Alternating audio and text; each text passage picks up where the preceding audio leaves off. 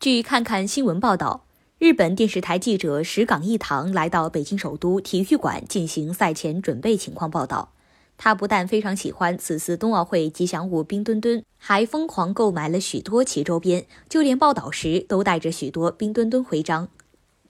在现场，石岗一堂看到了巨大的冰墩墩人偶，非常兴奋，绕着它不停地欣赏。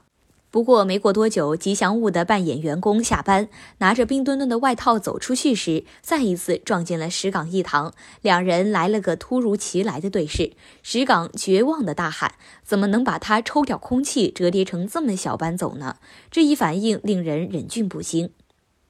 冬奥会吉祥物冰墩墩意语敦厚、健康、活泼、可爱，象征着冬奥会运动员强壮的身体、坚韧的意志和鼓舞人心的奥林匹克精神。